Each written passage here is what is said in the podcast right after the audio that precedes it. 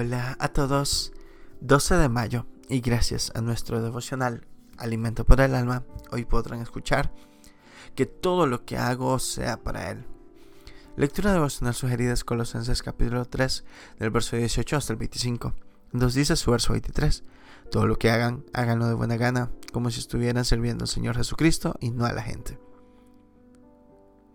En esos tiempos que vivimos he visto como muchas personas dedican tiempo y mucho esfuerzo para agradar a todo el mundo, ya sea viviendo, haciendo o esforzándose para sobresalir por ser admirado por los demás. En otras palabras, viven una vida ante los ojos de otros. Buscan la admiración, respeto y reconocimiento como asunto final de sus vidas. Pero el día de hoy te invito a que te hagas la siguiente pregunta. ¿Qué hay con los ojos de Dios? ¿Has tomado en cuenta su voluntad? ¿Lo que haces realmente honra su nombre? ¿Tus metas son metas puestas por Él o solo son metas para agradar a otros o para tu exaltación personal?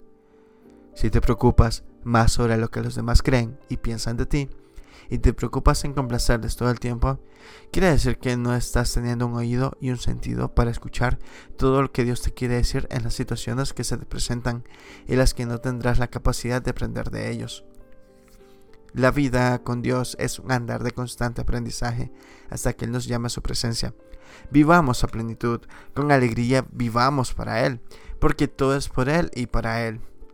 En su tiempo tendremos las recompensas que Él prometió con su palabra. Vivamos y sirvamos siempre frente a los ojos del Señor, con alegría esperando y confiando en lo que logremos será de acorde a su voluntad. Devocional escrito por Pablo Vázquez en Paraguay. Sea que vivamos o muramos, honremos a Dios. Muchas gracias por escuchar.